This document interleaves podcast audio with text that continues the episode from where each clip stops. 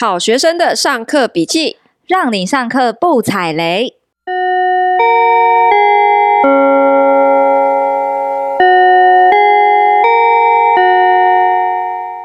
大家好，我是送菜送到家庭破碎的好学生 Ivy。我是最近每天工作超过三小时，不是很开心的麻瓜 Tody。你超过三小时有好意思拿出来讲吗？你知道我上个礼拜十八张订单是有生意兴隆啊？没有，我跟你讲是一个很悲惨的哀伤的故事。怎么了？因为我厂商送东西来漏东漏西。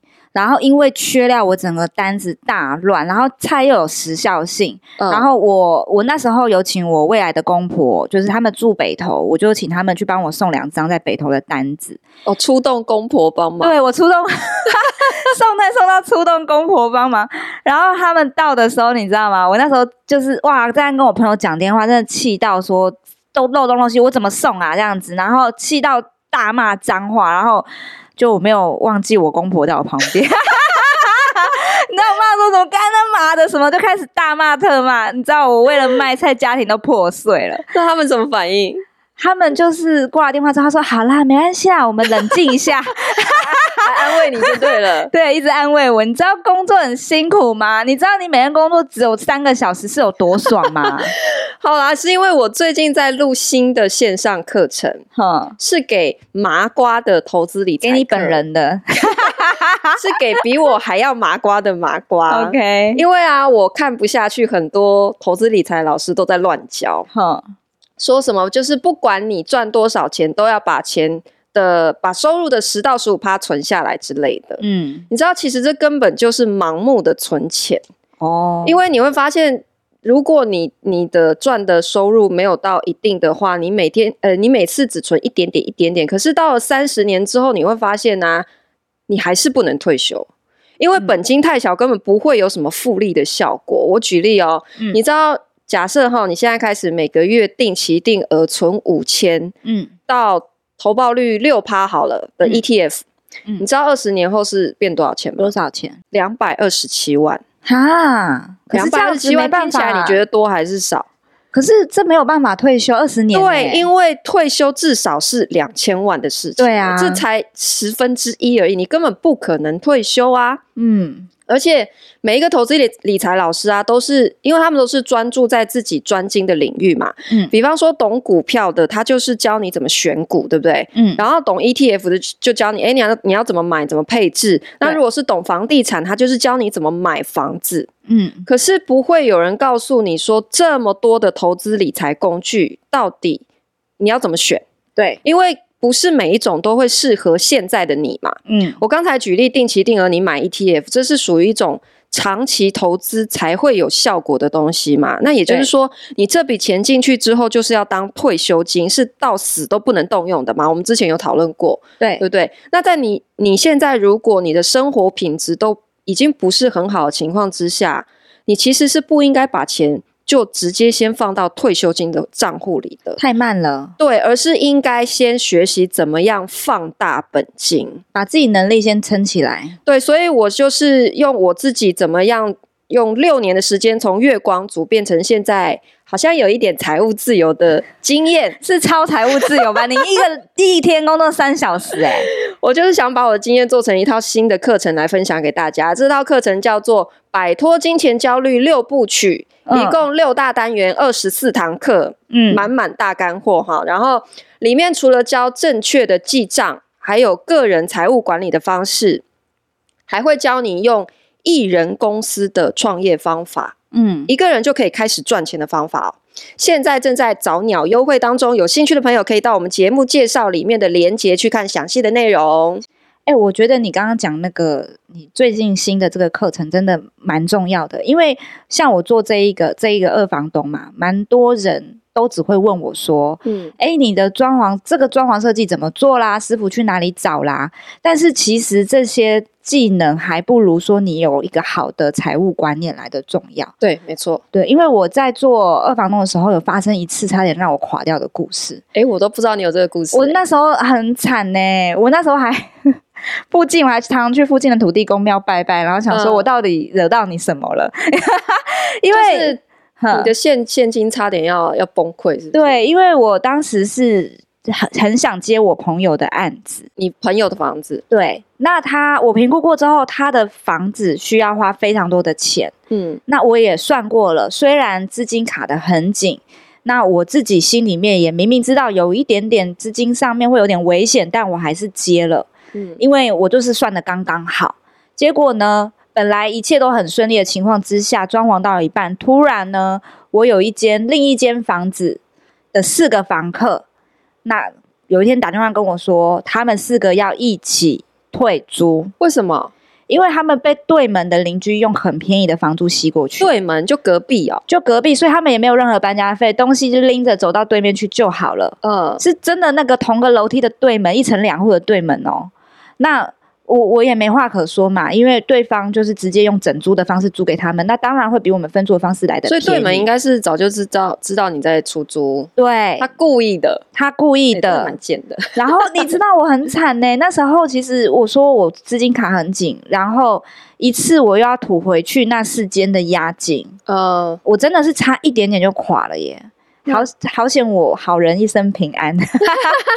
我我是在很短很短的时间内又找到四个补位，补位是什么意思？就是再找到四个房客补那四个洞，就是原来的房子很快就租掉了。对对对，那从那一次之后，我才真正知道说现金流啦、预备金的重要性。我当时压力大到我都要鬼剃头了，我很惨。我认识一个中介啊。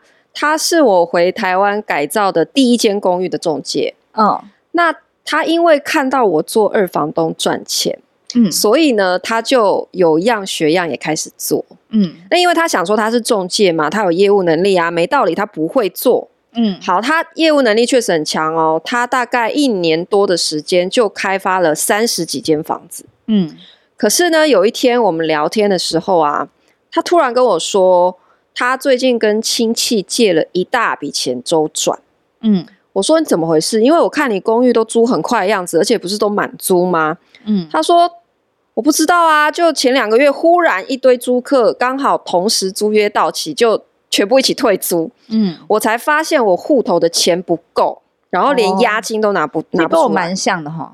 对，是就是因为他根本没有在看账，他没有你，你那只有几间的情况还好，他是三十几间都没有在看账，哎，哇，那他太夸张了，这很恐怖。然后他就是只知道冲出去签案子嘛，嗯，然后他连他也没有在筛筛选案子哦，就是好的坏的，反正只要有来他就全部都接，全部都做，然后反正就是乱做一通嘛，嗯，结果没过多久呢，我就开始在网络上看到。租客检举他退租不退押金，然后平常管理也哩哩啦啦的一些爆料就对了。嗯，然后还有租客就是晒出他们收到法院寄来的公文，嗯，就是因为他欠屋主租金被告，嗯，然后就搞一堆纠纷。现在这个人已经神隐了，因为他倒一大堆账，然后一大堆的纠纷他就摆烂嘛。所以他也是现金流跟财务方面，他没有去顾好这一，就是没有做好财务管理。对，我有一个朋友，但是他这个是比较小咖的故事，没有像那个什么公文啊那些的。那他其实也是一样，看我这样做，就觉得说，哎，好像很简单，所以他开始有样学样的开始做了起来。那她其实也是什么都自己 DIY 的女汉子哦，嗯，但她同时也是一个 shopping queen，shopping queen。对，那两个月过去了，我就问她说：“啊，你到底是花了多少钱？”哎，我问她，她才想说要开始算呢。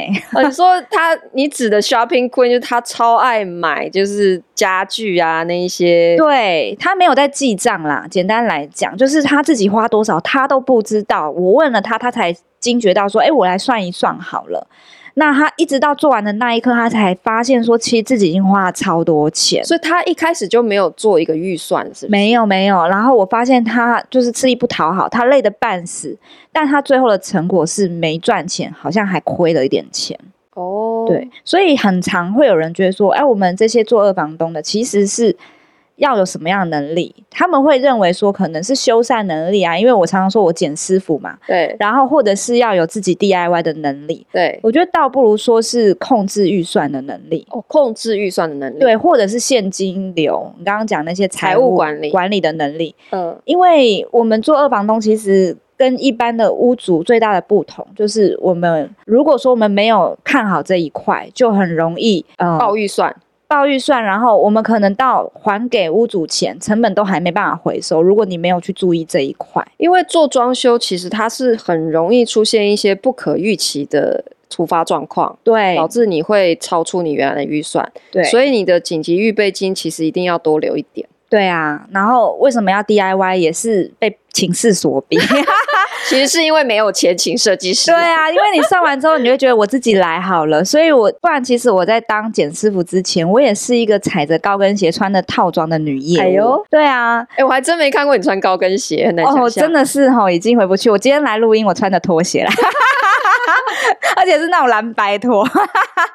不过我刚刚讲到业务，我觉得其实业务，我自己的个人观点是，其实业务能力也很重要。嗯、因为很多人来做房子，他们其实是会对着设计房子抱有浪漫的幻想。嗯，对。但是他们没有想到，其实整理房子的时间其实就只有一两个月哦。嗯。等到这个时间过去后，剩下全部都是处理人的事情。哦，人的问题。对，无论是你说前期面对屋主。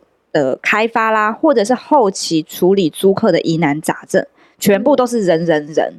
嗯，所以你提到的业务能力，不只是可能像我刚刚提那个中介朋友的例子，他、嗯、我讲的业务能力，可能是指他是很会去做开发。嗯，可是你这边提到业务能力，可能是你要后期要面对的都是处理人的问题。对，所以我觉得这边讲业务技能，可能更多指的是沟通能力。嗯，对不对？就是。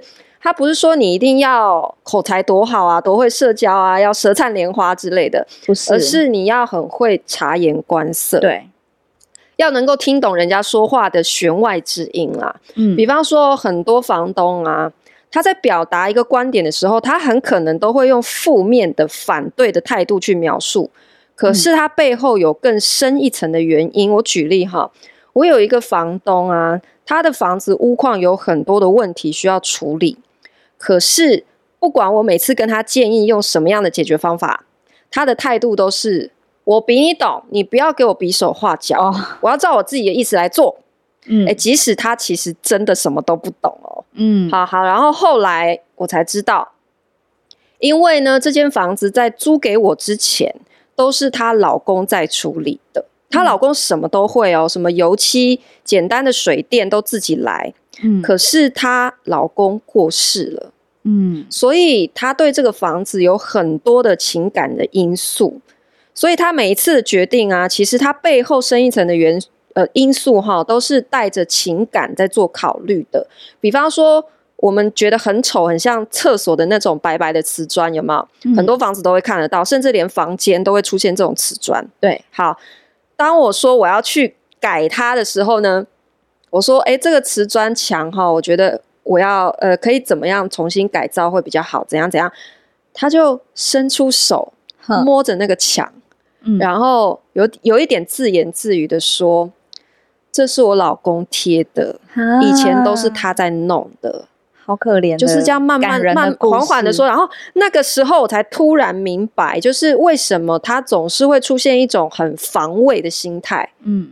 那其实是因为他有想要守护的东西嘛，就是我最后才明白跟他怎么样相处，就是说，我我在提出任何建议的时候，就会再多带一句，好，嗯，诶，比方说不会影响到原来的样子哦，或者是你不用担心，这个到时候可以复原，嗯，诶，他就接受了，他就从一开始那种好像为反对而反对的那种态度，慢慢可以开始愿意听，可以去接受，所以我才讲说。如果啊，你能够读懂一个人说话的弦外之音，嗯，你才能够把跟人有关的事情处理得更圆满。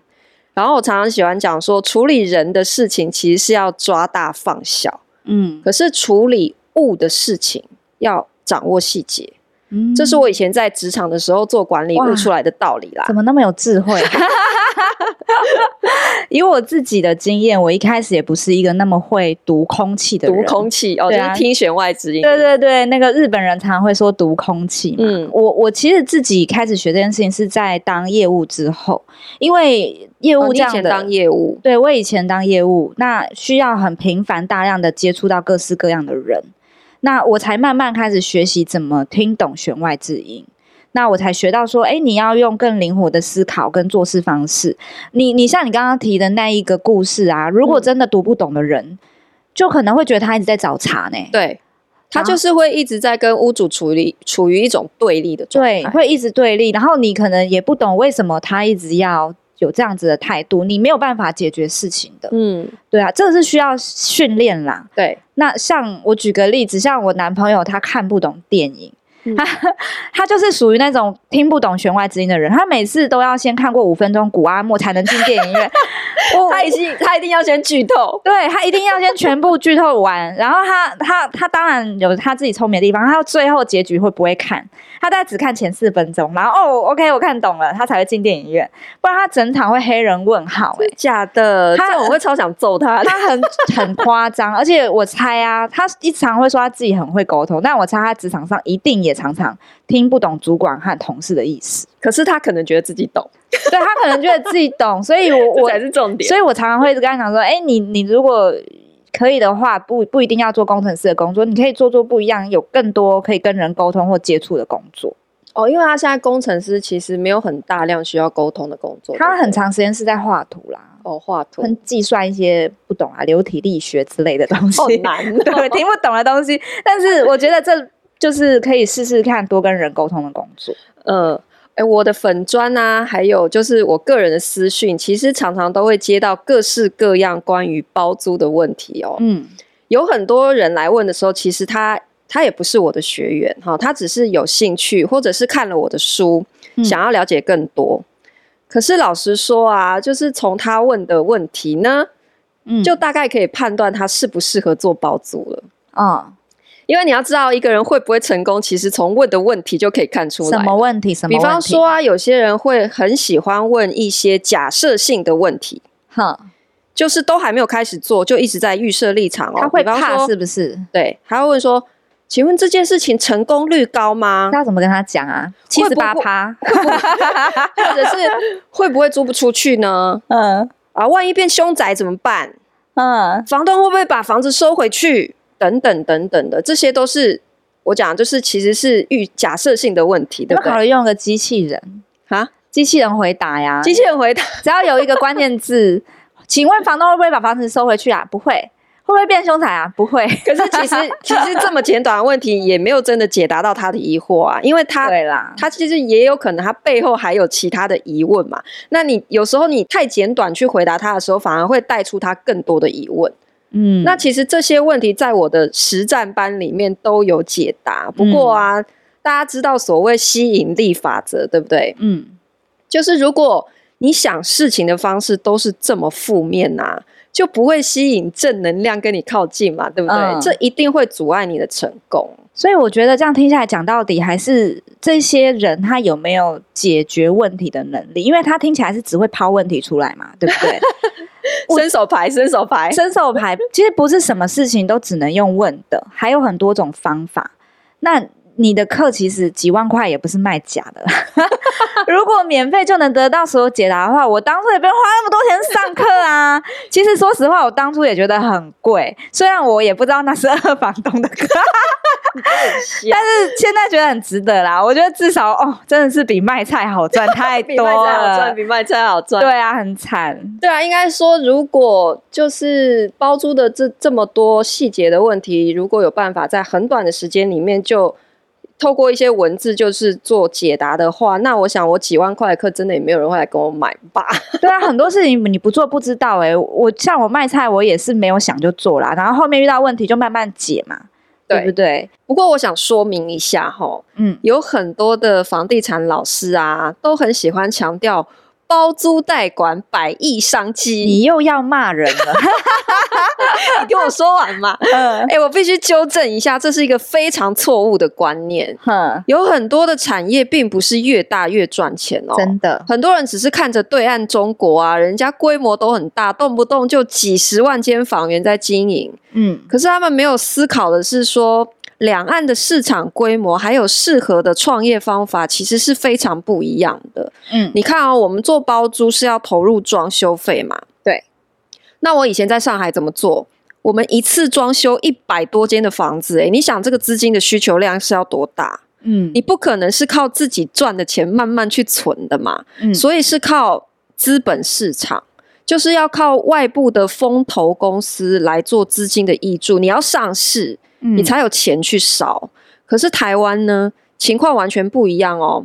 台湾的资金长期就是喜欢投入到房地产的买卖，对，也就是我们说重资产。嗯，可是我们在讲的包租代管，它是一种轻资产，也就是说我们没有买下这个房子嘛，对，我们需要的资金是拿来投入装修费，然后经营这个房子。靠收租慢慢回收，而不是靠卖房，呃，不是靠卖房子赚钱嘛？不是靠那个价差啦。对，所以这些靠慢慢经营收租的钱呢，在金主的眼里是小打小闹。嗯，他们宁愿把钱拿去买楼啊、买地呀、啊，他也不会投资你的。嗯，那国外的资金呢，又会觉得台湾市场太小。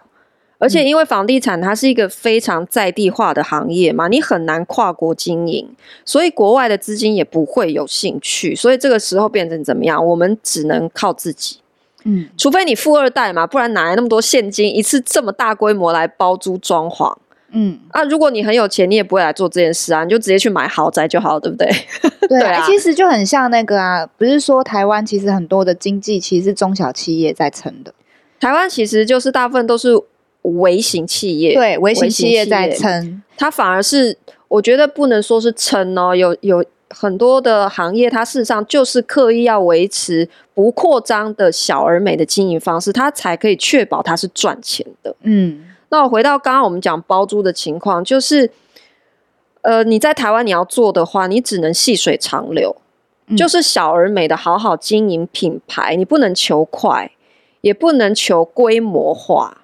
因为在你想要快速规模化当中啊，你一定会先死掉。追求扩大的时候，因为你一定会忽略客户服务这件事情，你会做不好品牌。我举个例子哈，嗯，台湾有一间非常大的包租代管公司，号称管理房子上万间哦。诶，上万间在中国算是超级小的，可是，在台湾已经算是最大了哦。你这样，我好像知道是哪一间。我没有讲是谁，我没有讲是谁哦。哈。然后，那你就知道市场规模、两岸等级差异有多大嘛？哈，好，它上万间在台湾已经是最大了。可是呢，它它一直在扩张，然后一直在接代管、接政府的社会住宅，但是你永远在网络上三天两头，就是可以一直看到租客对他们的各种投诉哦。嗯。他们的管管家只有催款的时候才会出现，嗯，维修爱理不理，退押金爱退不退，哈，很明显就是他们不在乎品牌，可是他还是一直在追求扩张，为什么？其实就很明显是因为他一直在流失客户嘛，哦，那他就想要去抓更多新的客户，这就在我眼里看起来就是完全的本末倒置。可是你知道，很多人创业都有这个毛病。嗯，就是他一昧的要追求扩大，因为看起来比较屌。可是这真的是创业一个非常大的迷思哦。以前我们在上海就是这样啊，我都扩张到八百人了诶，可是事实上我们公司还是在烧钱，没有赚钱的诶。嗯，可是我在追求扩张的时候，我就反而忘记我当初为什么要做品牌公寓的初衷。我的客诉率一直在上升哦，嗯，然后装修也一直出问题。那装修品质不好就会导致什么问题？就是后面维修的次数就会大幅增加嘛。我的维修成本就一直在提，其实就很像滚雪球哎、欸。对、嗯，这就是因为我一直在前面追求扩张，所以我的客户服务反而做不好。嗯，所以我对于追求扩张这件事情特别的有感触，就是公司规模大啊，你可以确定的是，它一定更烧钱。可是不一定更赚钱，这绝对是一个迷思哦、嗯。这也是为什么我以前在上海工作是做到八百人的规模，可是我现在回到台湾变成是一人公司在家工作。嗯，因为只有这样才可以做好品牌这件事情，才可以守护我当初想要做这件事情的初衷，才可以每天只工作三小时。哎、欸，对，没错。还可以搞什么嘛？我听了什么？守护我想要自由的初衷。哎、欸，可是你刚刚讲那个是，我也很有感触哎、欸，因为卖菜事业，我现在也是慢慢的先缩小范围攻击。嗯，我我第我一开始其实跑太快了，然后我发现说我其实卡在物流跟供应商供货混乱的问题。嗯哼，所以我现在对于我的客户，我现在就缩小范围嘛，我其实把我的菜。菜的品相也减少，少，因为我觉得减少，我可以对供应商，他也比较不容易，品质控管会比较好，品质控管好，然后他送货上也没有太多品相，也不会那么容易出错。对，然后嗯，客户端的话，我也是让他的范围缩小，就是不要全台北市都做。嗯，那我其实也发现，我朋友有跟你刚刚讲一样的问题，因为我的那个厂商朋友，他其实就是属于一直往前冲。我觉得他看起来销售额很大啦，但是我猜啦，他可能净利算下来，其实可能也没赚多少哦。嗯，虽然他的菜的品质很不错，但我才跟他合作第二个礼拜，我就发现他的账非常的混乱。对啊，其实就是讲到我前面举那个中介的例子，有一些人他可能业务能力很强，他不断在前面去冲冲冲啊，什么案子都拿，只想要赶快扩大业务，可是他完全忽略后面能不能衔接上的问题，包括你的品管，包括你的整个财务体系有没有跟上。对，因为他现在连最后的结果、啊，连菜他很多时候他接的单都是用手写耶，都还没有一一点点 Excel 的系统化或云端化都没有。那他算是一个大盘商，他下面的人其实很多，但是他这件事情都还没有上系统，我可想而知他是多混乱。他上次十八单给你漏那么多，不是也是因为他什么少印了好几张单子？对，他把他自己的时间花在一直往前冲，一直在呃。跟新的厂商接洽新的产品，但他没有把自己的基本功做好，嗯，所以我觉得我可能要请他去上一下你的课，怎样？因为比卖菜好赚是这个逻辑吗？哎呦，我真的觉得他这样子嗯，汤哦，不行啦，我希望能帮帮他，需要很多新鲜的蔬菜。对，好哦，那我们来念一下留言好了，好。我们这礼拜收到几则留言，不要讲几则，听起来心酸。我们念就对了。好，你来念。好，有一个是我只想发表怒气的同学，听起来好害怕哦。对啊，他说，可是他的内容很 OK。他说：“你的你们的笑声好爽朗啊，热爱听你们的爽朗笑声，跪求更多课程。我看了好多课程，但一直不敢去上，超怕跟求生课一样踩雷。”那你那你可以跟我们说你想要上什么课啊？我们去好学生去帮你开箱啊。好啊，而且因为你的 ID 那个，我只想发表怒气，我太怕你生气了，所以 你跟我讲，我一定会好好考虑要不要去上上看，或者是我上过，我可以跟你分享。好好，那下一位是 K A Y 一零 A P E，他说想舒压又干货满满，哎，不，我想舒压，拍谁？重来，超舒压又干货满满的 Podcast。他说：“小小的建议，Ivy 的蔬菜箱不知道做区域限定合不合适？例如大同区一三，中山区二四。他讲应该是新奇啦。哦，就是礼拜一、礼拜三送这一区，二四送别的。因为大家买菜应该也是会有一定的小周期吧？如果可以控制好周期，就可以利益最大化喽。不过因为我个人不太会煮饭，算是门外汉的建议，哈哈哈哈。”不过很期待有大安区哦，我可以买番茄。这位，我觉得你的建议完全是让我们的小小创业家更崩溃了。对啊，你知道我一个礼拜一天我都快要死了，你知道吗？如果一个礼拜来个三四天，我应该会抱着橘皮天天哭泣。哎、欸，你上次那个十八单出贼那一天，一打开门，我看到你的样子，真的觉得超惨的。而且那天不是穿了一个吊带裤，对，然后一打开，我就看到那个。就是肚子的地方湿了一大片，然后你整个人就很像刚从那个鱼市场走出来一样，很惨。然后我不是还把我的脚甩给你看，说你看我鞋子都坏了，就是我的脚底 鞋子都开口了，对，我脚底开口笑，我我我脚底开口笑，我本人也是想说，我一开门那一刹那，我想说你今天到底经历了什么？我真的是经历了史前巨鳄哎、欸，反正我记得你中午就开始送。对，然后你到我这边是倒数第二单，结果已经晚上七点，对，我就觉得哎、欸，超不对劲，一定有问题，对，很惨啊，因为料都不，而且我送了两天，因为第一天的送的那个缺太多了，对，缺太多，我全部的单要重跑一遍，因为全部都缺，你看我多惨，所以就是不要那个，我没有办法一三五二四六再这样做下去。我到底能做到何年何月我都不知道，有点快要坚持不住了是吗？没有没有，我我我是好学生，我有解决问题的能力，我还在努力中，请大家给我支持一下，支持支持。好，那我们今天就分享到这边，下课喽！噔噔噔噔噔噔噔噔噔噔噔噔噔噔噔，布布。